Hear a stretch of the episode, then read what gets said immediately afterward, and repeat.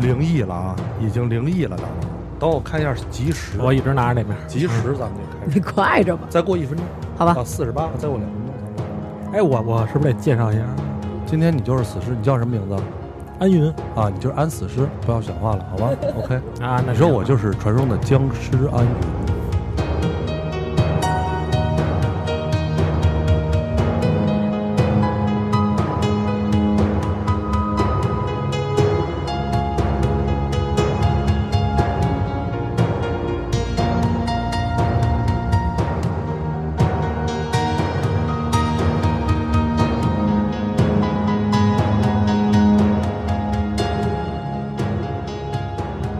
程昱为什么没来啊？啊，程宇这两天不舒服，他那装修呢，天天跑跑建材，然后盯着他那那天不给咱发了吗？出具规模，行，你别替他折了，他今儿就是害怕。我跟你说，在家里吃鸡蛋炒西红柿拌米饭呢。